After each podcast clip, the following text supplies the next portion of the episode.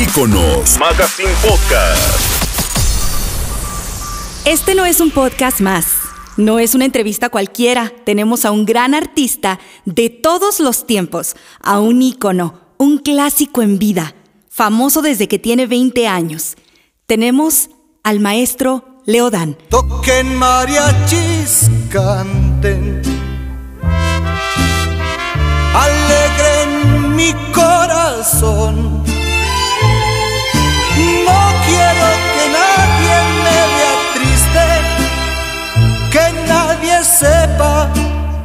De mi dolor. ¿Cómo se encuentra? Buenos días, bendecido día para usted, maestro Leodán. ¿Cómo gracias, le va? Gracias. Bueno, estamos aquí en, en- en Miami, eh, ajustándonos a todas las cosas que nos que nos obligan, porque o que nos recomiendan, mejor dicho. Pero ahí, aquí estamos, siempre confiando en Dios, esperando las, las- los mensajes que el Señor quiere que, nosotros los pongamos en práctica. Así que estamos bien. Mientras estemos con el Señor, estamos bien. Amén. La verdad para mí es un regalo maravilloso de, de Dios, del Creador, el poder entrevistarlo, charlar con usted un poquito y poderle homenajear con mucho cariño por, me- por este medio. Oiga, muchas gracias, muchas gracias. Bueno, eh, el- el- la alegría que tengo ahora que Sony se, le, le gustó el material y lo va lo va a sacar, lo va a promocionar y, y gracias por, por, por ayudarnos porque realmente sin ustedes nosotros no hacemos absolutamente nada. Este álbum es una segunda tirada porque ya la primera fue muy buena, celebrando una leyenda ahora al lado de otros grandes artistas como Ramón Ayala y sus Bravos del Norte, Bronco, Natalia Jiménez, Alicia Villarreal, hasta Edwin Luna, que me encantó también esa colaboración. No, no, y, y le está yendo muy bien, o sea, están arriba de casi los dos millones como nada los chicos. Algunos, algunos de estos jóvenes artistas como Carlos Rivera o el grupo de rock mexicano DLD que participaron, eh, pues realmente son los que harán que sus canciones nunca se olviden. No, lo, lo más lindo es que eh, me pasaron un dato que me lo pasó mi hijo que, que está metido en, en todo lo que es entretenimiento y, y que prácticamente se maneja a mí.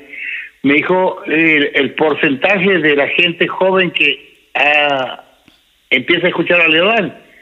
Chicos de 16 a, a 26, 27 años, impresionante. O sea, la mayoría de, de mis escuchas en este momento son los jóvenes. Y gracias a estos artistas que tú nombraste, este Río Roma, por ejemplo, también que atraen mucha gente joven. Y se nota también en los comentarios de los videos que, que están en YouTube, los comentarios de la gente joven, se nota.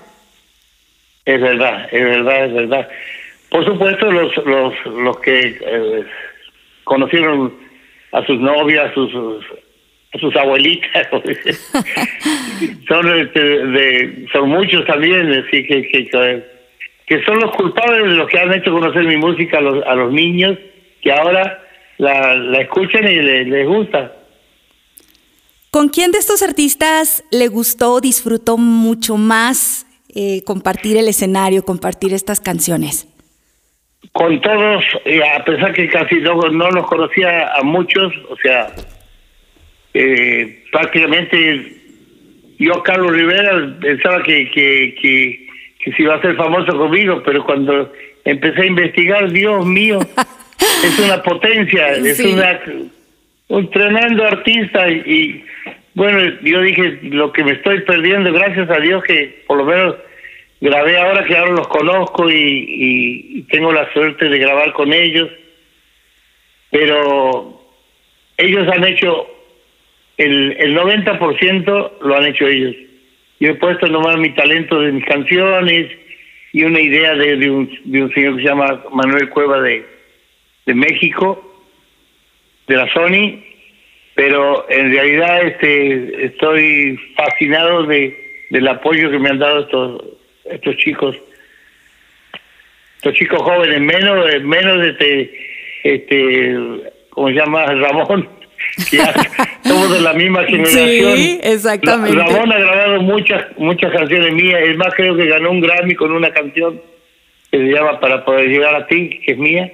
Preciosa. Así que bueno, después los demás son todos jóvenes que han aportado, le han dado una, ¿cómo se dice? Una imagen bonita al, al nuevo disco. Usted nació en una época maravillosa, de música hermosa, de música linda. ¿Cómo siente que la gente actual está pasándola musicalmente? ¿Hay música buena? ¿Quién le agrada? Yo te voy a decir, la, la música está muy, eh, ¿cómo se dice? Diferenciada de una de la otra. Hay, por ejemplo, ahora la mayoría de las radios son o trop- son tropical, baladas, eh, viejitas, eh, reggaetón, eh, clásica, bueno, música de rock and roll, música en inglés, música en español, en italiano. En italiano se escucha poco, pero hay música también. Hay una, mira, yo vivo con esto de la pandemia, estoy pendiente de, de todo lo que sucede en YouTube, por ejemplo y escucho música, pero de todos los niveles. Hasta yo soy muy fanático del folclore de Argentina, de chamamé, toda esa música regional, porque yo me crié con esa música. Y escucho músicos que en mi vida, en mi vida, me imaginé que existían. Es impresionante la cantidad. Bueno, acá eh, siempre yo agarro así, gente que graban canciones mías y siempre son 70, 80 personas que, que descubro nuevas que, han grabado canciones mías. Entre ellos creo que son como 1.300, 1.200, 1.300 intérpretes. Ujú. Así que yo digo a veces, pero ¿para qué canto? ¿Para qué trabajo tanto? pero bueno, tengo que seguir trabajando. Esa gente me podría mantener toda mi vida, pero bueno, yo quiero seguir aportando y creo que tengo todavía buenas ideas. ¿Sigue, que bueno, ¿Sigue escribiendo? ¿Sigue componiendo? todos los días. Maravilloso. Todos los días compongo una o dos canciones, o tres también. Depende. Si tengo hambre, compongo más. si estoy lleno, no. ¿Qué es lo que más disfruta de comer en Miami? En Miami hay una diversidad de comida deliciosa.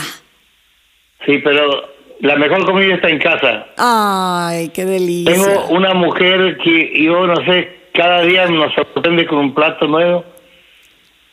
Recién me acabo de comer unas empanadas al estilo argentina, pero con sabor a, a húngaro, porque mi mujer es húngara.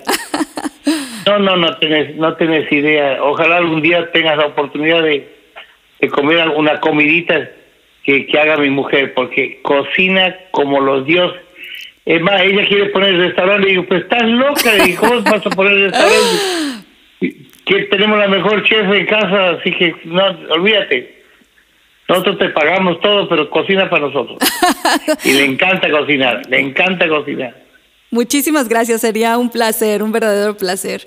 Ah, Sí, encantado de la vida. Y encantada de la vida, yo quiero comentarle que hay una canción muy significativa para mí, pues fue la última canción que escuché antes de emigrar a Estados Unidos, de niña, dejando atrás mi México, y toquen mariachis. Uf, es, es una No, no, esa- enorme yo- yo he canción. visto- Yo he visto llorar gente, pero así de verdad. Llorar gente cuando canta esa canción. Y, y es más, argentinos, amigos míos que se fueron de México, cuando yo les ponía esa canción, lloraban, se les caían las lágrimas. Yo no sé si que necesitaban dinero o qué, pero, sí. pero lloraban mis amigos. Nosotros también lloramos cuando nos fuimos de México. Sí, Es me- muy linda la canción. México, México lo adora, México lo quiere tanto y pues también eh, contribuyó mucho su- la música de mexicana, la música por el maria- del mariachi a su fama internacional también y con esta canción maravillosa, ¿verdad? No, no, mira, yo, yo te lo digo sinceramente, cuando yo escuchaba mariachi, por ejemplo, en, en Bolivia, porque en Bolivia había mariachi y en Colombia, y había uno nomás que había que pelearse para encontrarlo. Es más, cuando yo hice la gira en Colombia, tuve que llevar los mariachis de México. Me llevé 12 mariachis, me los llevé para, para Colombia, que hice toda la gira, recorrí toda Colombia. Y entonces, ahora vas por, hasta en Argentina, los primeros mariachis fueron los que yo los, los, los inventé ahí. Y, y, y mira lo que son las cosas. Este, un día yo festejé mi cumpleaños en Argentina, y vivía en Argentina, y vino, vino eh, Monzón, un boxeador, que era amigo mío, Palito Ortega, de- bueno, mucha gente del ambiente. Y después todos los cumpleaños vos y estaban los mariachis. En todos, o sea que los mariachis esos trabajaron como, como nadie en, en Argentina. En Londres, en Londres cuando yo voy, que yo, yo canto con mariachi en todos, en todos los lugares. En Londres cuando voy, es más, todos los mariachis son ingleses, así que yo quería transmitirle algo, eh, hablar con ellos, como yo no hablo mucho inglés, entonces este decía, ay Chihuahua, ¿cómo hago ahora para hablar con estos mariachis que hablan puro inglés? Pero en todos lados ya hay cuatro, cinco, seis, diez mariachis ya. Así que Por todo el mundo. Dios, sí, sí. Y yo, yo creo que puse mi granito de arena ahí porque mis canciones fueron famosas también en toda América.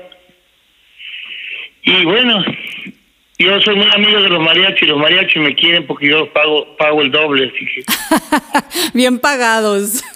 sí, sí, sí. Eh, Y hablando de exitosas canciones, hay una canción muy especial para usted, Celia. Celia es una canción súper especial, ¿verdad? Y, a- y aparte la grabó al lado de su hermano y amigo Palito Ortega. Sí, sí, sí. Bueno, ayer, hablando de Celia, ayer se vendió para una película.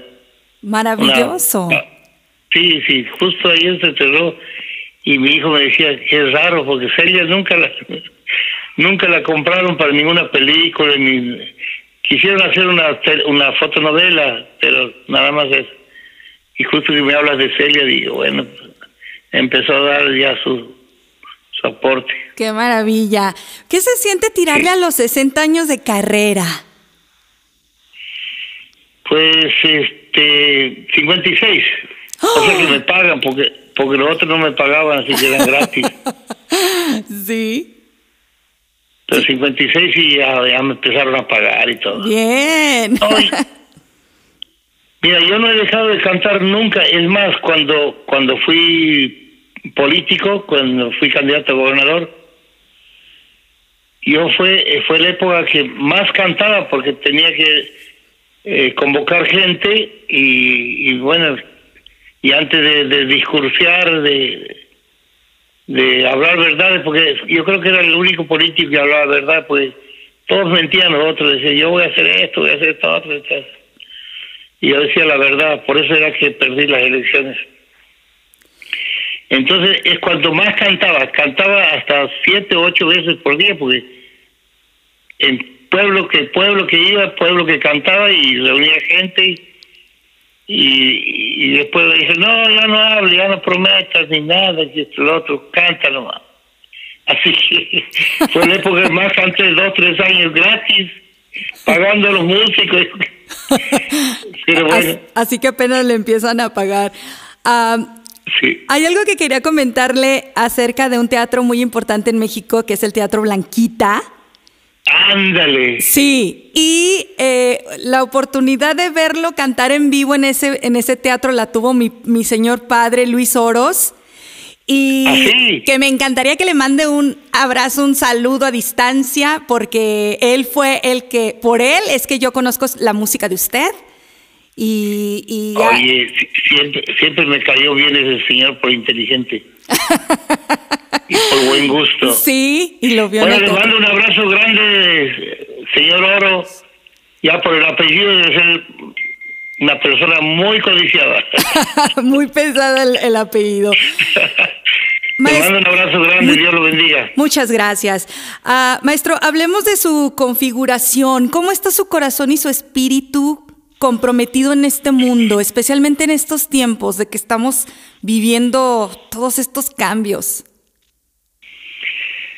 Bueno, eh, dice, dice la palabra en el Salmo 138, si no me equivoco, 8, versículo 8, dice que Dios es misericordioso para siempre. Yo tengo toda mi, mi fuerza puesta en el Señor y, y trato de servirle a Él y darle un pequeño mensaje donde voy a cantar y, y todo el tiempo estoy hablando de mi Padre Celestial, de las cosas maravillosas que Él hace, y nosotros lo vemos porque oramos por los enfermos y los enfermos pues se recuperan, sanan. Eh, este con este coronavirus ¿no? hemos orado por muchos hermanos que, que tenían este problema y sin embargo el Señor los levantó y, y bueno, al que está con Dios todas las cosas le salen a bien, dice la palabra. Amén. Eh, maestro, ¿quién es su ícono? Mi ícono, ay, Jesús. Amén. No hay otro.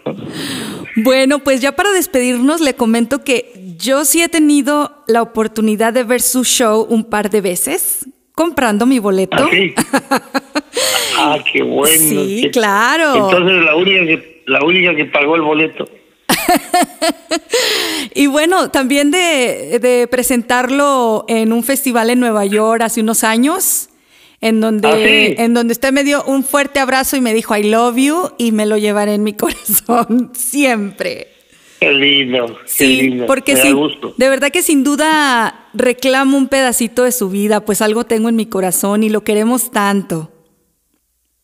Gracias. Sí, la verdad que a mí me, me encanta que la gente sea feliz, que la gente, sobre todo si lleve el, el mensaje ese que yo siempre trato de dejar el mensaje de Jesús. Y, y no, lo único que hago, lo único que hacemos nosotros es orar antes de ir a cantar, porque después las palabras las pone el Señor en, mi boca cuando, cuando empiezo a hablar de Él. Así es. Bueno, en Nueva York, en Nueva York tenemos un pendiente ahí de que vamos a hacer en cuanto se mejore todo esto, porque tenemos ya la posibilidad de, de, la gente que nos contrató no no se tiró para atrás, dijo, no, no, seguimos, esperemos que se ponga esto bien y hacemos los shows y todo. Muchas gracias, maestro. Que Dios lo bendiga enormemente. Gracias, íconos y Rosy Oros, por la entrevista. Y gracias a todos ustedes por escuchar nuestro íconos podcast. Yo soy Rosy Oros. Hasta la próxima. Esa pared no me deja verte. Debe caer por obra Escuchaste Iconos Magazine Podcast. Visita nuestra página web iconosmagazine.net y nuestras redes sociales. Y recuerda, un icono no se inventa. Yo soy Iconos.